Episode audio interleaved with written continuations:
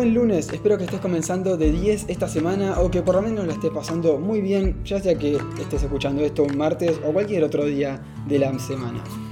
Hoy quiero hablarte sobre un problema típico en el verano en la compostera, pero recontra jodido si es que no lo podemos manejar bien, y es que cuanto más comemos frutas y verduras, porque se presta por eso el clima, el compost tiende a pasarse de humedad y llenarse sobre todo de mosquitas y mal olor. Así que hoy vamos a charlar, vamos a charlar un poco del material seco y el equilibrio de humedad de la compostera. Antes de eso, te comento que mi nombre es Franco Cheravini y te acompaño en este podcast semanal de reflexiones sobre huerta, compost y sustentabilidad. Quédate acá y charlemos un rato. Antes de comenzar te recuerdo que si querés tener las mismas herramientas que yo uso o usan mis alumnos para iniciar una huerta o para iniciar un compost, en Cuidar a la Tierra puedes descargar mi kit gratuito con el curso Cómo iniciar tu huerta en 7 días o menos o Cómo iniciar tu compostera en casa y poder arrancar cuanto quieras en cuanto quieras. y si querés que este mensaje llegue a más personas, puedes compartirlo en tus redes sociales o enviárselo a quien sientas que le pueda llegar a servir. Para mí eso es un montonazo. Bueno, típico, arranca el verano, salen licuados, sale, eh, no sé, comer más ensalada y demás, y se empieza a producir un montón de residuos eh, vegetales, de residuos húmedos, ¿sí? que van a parar a la compostera. Y ahí comienza el problema de, ok, ¿Cómo equilibrio esto?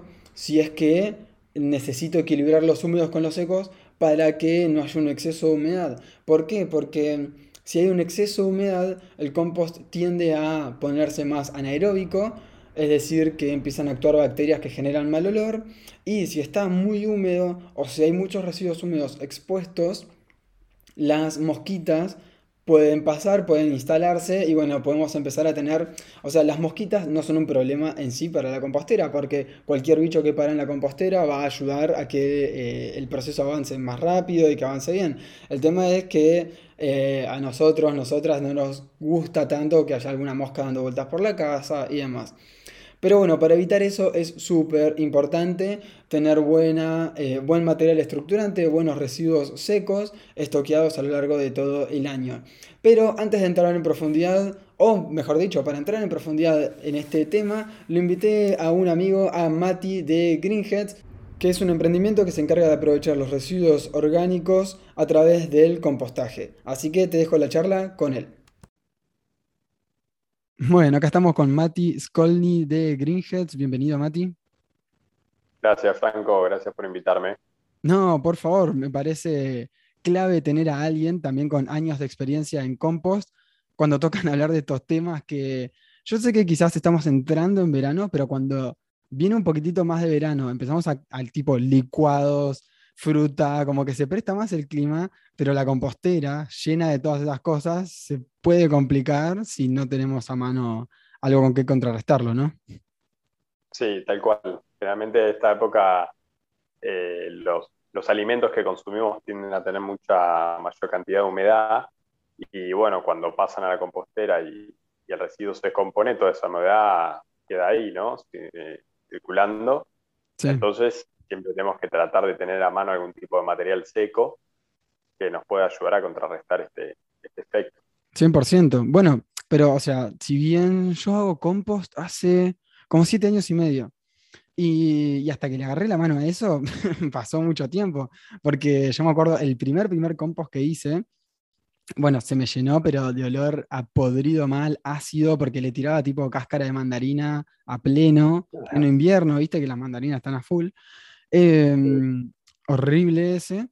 Y después, em, hará cuestión de hace cuatro años o por ahí, que empecé a compostar en, en departamentos, o sea, en un balcón. Y mm, cuando llegamos a esta parte, primavera-verano, tuve una invasión de eh, larvas de mosca soldado, de las cuales hoy me hice amigo, eh, pero en su momento era como, ¿qué es todo esto? Y, tocaba, y tocaba, era como una amalgama de, húmedo, algo feo, con olor a podrido. Entonces estaba como removiendo. Y de repente me encontré con que le agregaba secos, pero le agregaba cartón, ponele, u hoja, o sea, papel. Y eso en definitiva lo que terminé aprendiendo es como cuando en el colegio, viste, haces un engrudo, bueno, o sea, de agua y cartón, termina pasando lo mismo en la compostera, todo un lío. Entonces es importante elegir un poco ahí, eh, que ya vamos a hablar un poquito de esto, ¿no? De, de qué secos elegir y demás. Pero sí, me ha pasado, o sea, he tenido todas las moscas, eh, mosca soldado, eh, mosca de la fruta, la de la fruta se re complica, ¿vos la tuviste? Sí, todos, todos alguna vez tuvimos eh, la de la fruta, yo soy súper amigo de la soldado, para mí son un aliado en la compostera increíble. Eh, de hecho, alguien que bueno, lleva tanto tiempo compostando como vos, ya se puede animar, no sé si es el mensaje que vos, das, pero a compostar otros tipos de residuos orgánicos que con la mosca soldado se degradan muy fáciles, eh, más allá de lo que son las cáscaras de fruta y verdura. A ver, tíralo, tíralo, ¿cómo que?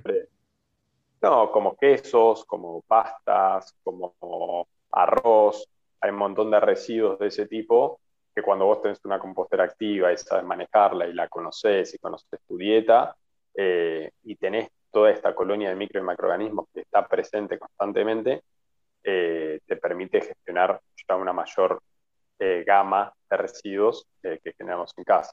Entonces, la reducción es casi total, ¿no? No terminamos tirando casi nada.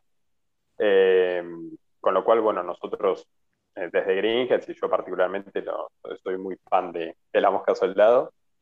Y para el caso de los materiales secos, sí, siempre decimos como el cartón, el papel pueden servir, pero si podemos conseguir otro tipo de materiales, eh, que ese sea el último recurso, ¿no? Para el día que no pudimos conseguir, para el día que se nos complicó, o para la época, ¿no? Materiales secos son muy de épocas, del otoño más que nada. Hay épocas donde es más difícil conseguir, entonces recurrimos a estos, eh, a estos salvatajes de papel y cartón y, si podemos conseguir, bueno, mejor usar otros que sean más naturales, por así decirlo. Sí, incluso antes de llegar a, lo que venimos a charlar, em, incluso me, me, fui dando cuenta de que no todas las hojas secas sirven bien como secos, porque tenés como, bueno, que hojas secas de roble, que son una hoja medio dura y brillante, que no absorbe mucho la humedad. Entonces, sí te va a aportar estructura cuando se empieza a descomponer, que va a tardar, eh, y no te va a aportar sequedad, o sea, esa absorción de húmedos. Después tenés, no sé, si hoja de eh, plátano, que es más bien finita y opaca, y esa sí tiende a absorber más humedad. Entonces, eh, no solamente es como, es como empieza a ser un poquito un arte el eh, mantener el equilibrio en la compostera, porque no solamente, bueno, agrego hojas, sino como, ok, bueno, ¿qué hojas empiezo a agregar? Y eso puede funcionar bien, eh, o sea, podemos hacer todas estas experiencias en otoño. Ya, o sea, fines de otoño, invierno, ya no empieza a haber hojas secas, si no te estoqueaste estás medio complicado. y si estamos ahora como nosotros, llegando ya saliendo de la primavera, por entrar al verano, estamos súper, súper complicados y Greenheads se dio cuenta y nos trajo una solución, ¿no? Sí, sí, tal cual. Nosotros, bueno, estuvimos innovando desde el año pasado que veníamos hablando nosotros eh, para tratar de darle una solución a, este problema que veíamos más que nada en las ciudades, eh, donde es difícil conseguir este material seco y bueno, lanzamos lo que es el material estructurante que, nos ayuda en todo este proceso, nos ayuda a absorber la humedad, nos ayuda a darle estructura, es como un material bastante complejo en ese sentido, eh, a diferencia de esto que comentabas de las hojas, que hay algunas que son eh, menos absorbentes, otras que son más gruesas o son más irregulares y no te permiten cubrir bien eh, los residuos húmedos, entonces ahí te entra la mosquita, la fruta, etcétera. Eh, entonces, bueno, este material viene a ser una solución para todos aquellos que eh, o les cueste conseguir o directamente no tengan ganas y que yo me compro la bolsita de materia estructurante que te dura un mes, mes y pico y con eso te vas administrando. Y lo bueno de este estructurante que lanzamos es que además ya viene inoculado con microorganismos, lo cual eh, ayuda en la aceleración del proceso, evita la mosquita de la fruta, es básicamente un chip de madera, es como una viruta, entonces al ser más regular el relieve del chip permite cubrir bien la superficie, evitando la mosquita de la fruta, haciendo una buena barrera física para eso. Este, y lo bueno es que lo tenemos a disposición todo el año, así que eh, en las épocas ahí viste, más complicadas eh, siempre podemos tener eso como solución también. Sí, bueno, yo particularmente lo he usado cuando inicié una compostera en Terranova, en, un balcón, este, y me dio resultados muy buenos. Después, bueno, tuvimos esta charla de que ustedes todavía no estaban como vendiéndolo y demás. Bueno, ahora empezaron a venderlo, que está buenísimo. Y mm, leyendo los, o sea, me llegó hace poquito a casa la, la bolsa, y leyendo los ingredientes vi esto que decía de las bacterias, y no sé si te puedo preguntar o no qué bacterias le ponen, me interesa, o sea, yo estudié química y los últimos años antes de vivir 100% de cuidar la tierra, trabajaba en microbiología, así que un poco entiendo y me interesa. Sí, eh, nosotros hacemos parte de, la receta que le incorporamos a este chip, es lo que es la cama de caballo, eh, y esa cama de caballo ya viene con las bacterias digestivas del tracto digestivo del caballo. Yo el nombre científico sí no lo sé, por ahí vos eh, lo tenés ahí en, la cabeza, pero básicamente son esas bacterias las que después terminan degradando y comiéndose todo el material de la compostera. Claro, sí, no, o sea, no tengo presente si el, nombre o las, colonias que suelen estar en la caca de caballo, pero sí, o sea, si usan cama de caballo, que es esto de bosta más eh, la paja, que imagino que, debe ser eso, eso tiene una concentración de carbono y nitrógeno tal que hace que cualquier compostera avance más rápido. Así que sí, es, un golazo, perfecto, es, es un muy buen dato. Sí, sí, incluye o sea, la cama incluye también eh, lo que es el orín y todo. Obviamente este, este, producto pasa por lo que es la tapa termófila, que termina eliminando todo tipo de patógeno que pueda haber, para que obviamente la gente se quede tranquila. No, pero yo, olvídate, la caca de caballo yo te la agarro con las manos, no tengo problema, bien fresquita, no tengo drama porque animales, además es un animal herbívoro, como que tampoco las bacterias que tiene ahí no, no son muy heavy. De hecho, me acuerdo yo, como yéndonos un poquito de tema, eh, veía un programa de estos de supervivencia, ¿viste? En Discovery y todos esos. Y cuando se quedaba sin agua, tipo agarraba, oh, mira, ahí hay caca de vaca. Y, se lo exprimía, ¿viste? y tomaba eso. Em, pero he hecho ponerle en, en eh, reboque fino de una construcción en barro una parte, o sea, uno de los ingredientes es caca de caballo, que la tenés que tamizar y le tenés que dar y dar y dar y todo con las manos, caca fresca y nunca un problema. Sí, sí, es un producto que, o sea, es un residuo, un estiércol que dentro de todo eh, se puede usar para, distintas cosas y no, no genera ningún inconveniente. Pero bueno, siempre hay que tener esos cuidados. Eh, por ejemplo, nosotros no es que entregamos caca de caballo ni nada, es, literalmente es un chip todo lo que es la caca y eso en el proceso aporta estas bacterias que quedan como pegadas al chip de madera, ¿no? Eh, que bueno, después los trasladamos a la compostera y nos generan todos estos beneficios.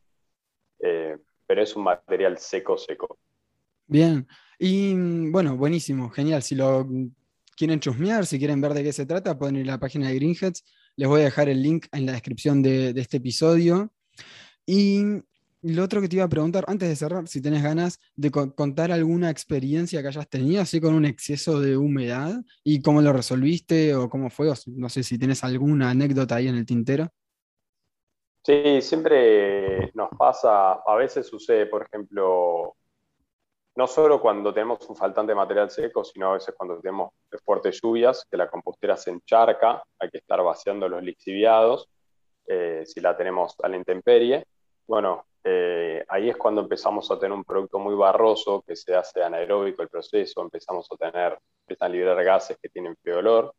Eh, lo bueno del compostaje es que todo es solucionable, todo se puede remediar.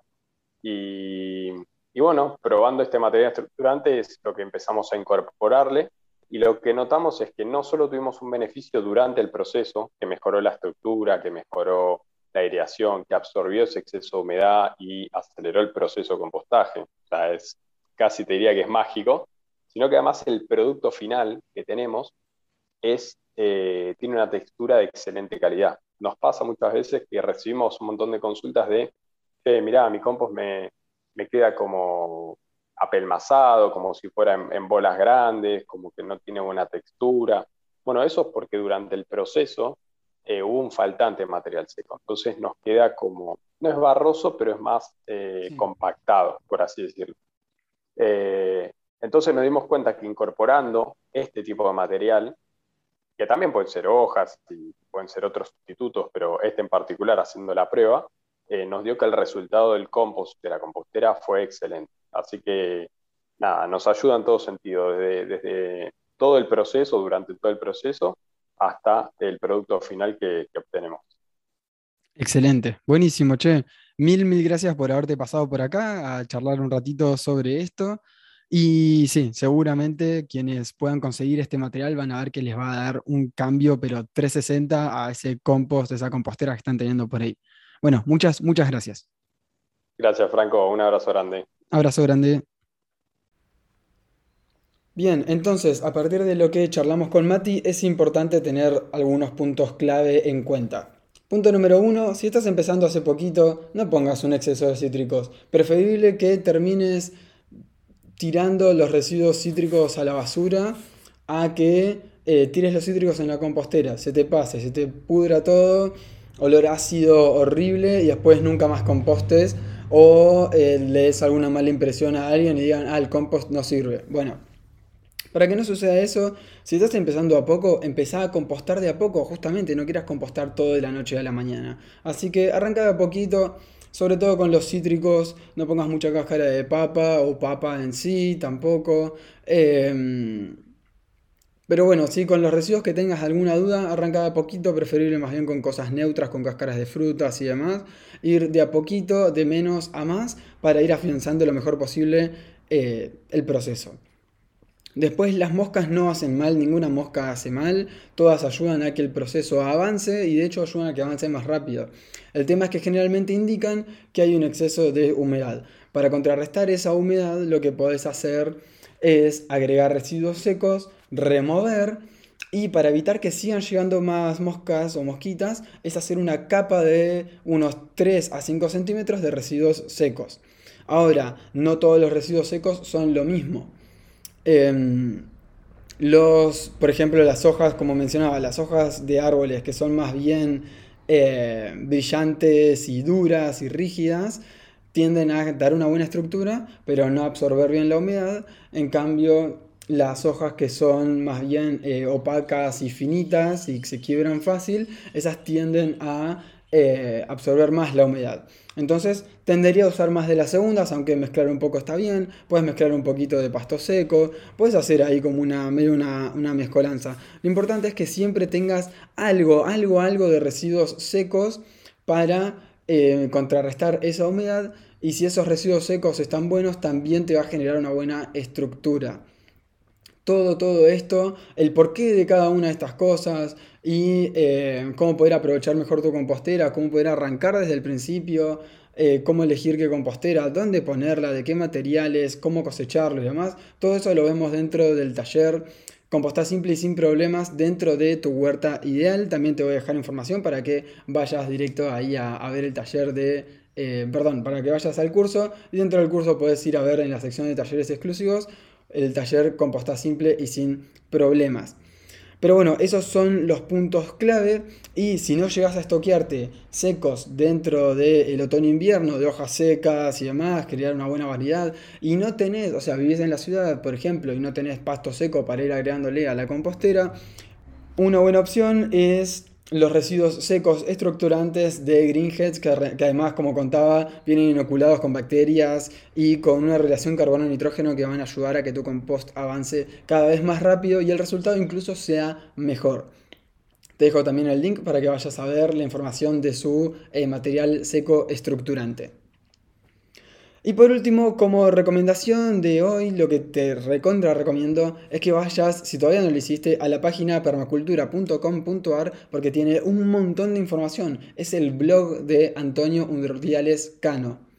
Antonio Urdiales Cano, que quizás lo mencioné un poquito mal, es uno de los pioneros permacultores de Argentina. Estuvo en el primer curso de permacultura que se dictó en Argentina junto a otra par de, loquillos que andan dando vueltas por ahí, todos unos genios totales.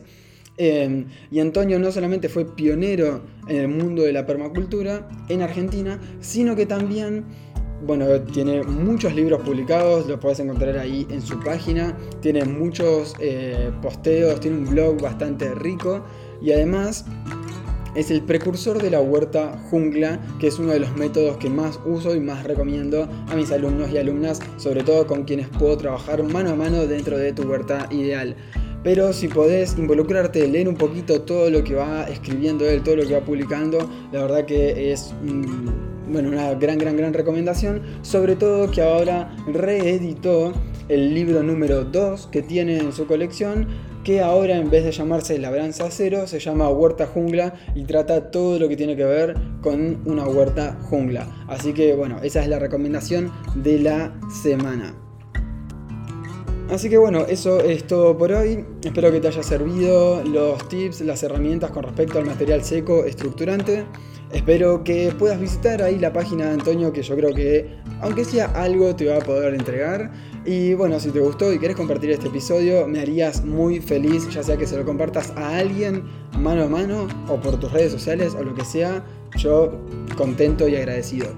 Muchas gracias por haber escuchado, pero sobre todo muchas, muchas gracias por cuidar a la tierra.